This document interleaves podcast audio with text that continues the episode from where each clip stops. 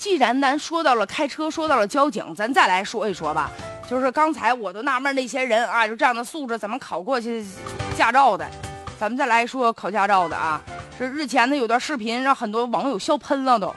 视频当中啊说在四川某驾校考科目二，有一女的在考试结束了之后特别兴奋啊，开始放飞自我了，在车上呢跳起了尬舞，这家双手多次离开方向盘呢。虽然说通过了考试。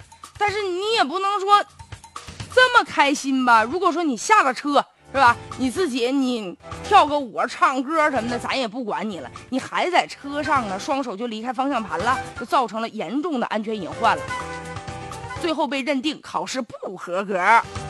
你看，考过驾照的朋友可能都有这样的经历。哎呦，我当年练车呀，考驾照的时候那真是啊，一把鼻涕一把泪呀。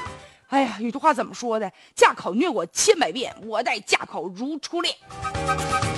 哎呀，我也是费劲巴力的，我才考试通过呀。所以我能理解这个女孩，这科目二考试通过了之后啊，她得有多开心呢？但是吧，就是即便再开心，你双手十多次离开方向盘啊。这是非常严重的，违反了考试标准的了，所以也造成安全隐患了。这成绩啊被取消了，很多网友一致的认为判的好啊，因为啊这开车的过程当中，这马路上的情况瞬息万变，司机啊必须要冷静专心的来进行处理，心情波动可以，但是啊你不能做出特别危险的动作，这是对自己和他人的不负责任。再者了，我觉得驾考考的一个是开车的技术，另外也得考这考生的心理素质。现在有部分的这个驾校啊，就为了应付考试、应付培训，搞这种应试化的教育，让这学员死记硬背。然后驾校呢，甚至在这个考场的那个场地上标上那个记号，告诉你怎么按照这个规定考试能通过。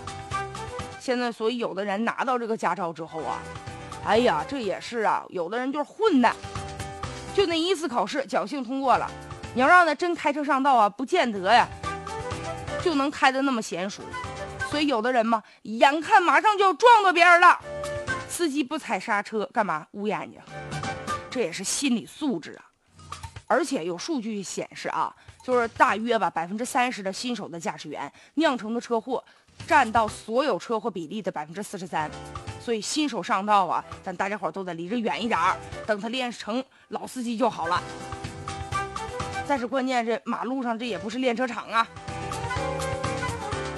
所以说呀，咱们面对驾考的时候，确实应该更加严肃，应该严格一些。行了，这女的这回也好了，啊，这考试也被取消了，咱下回好好考吧。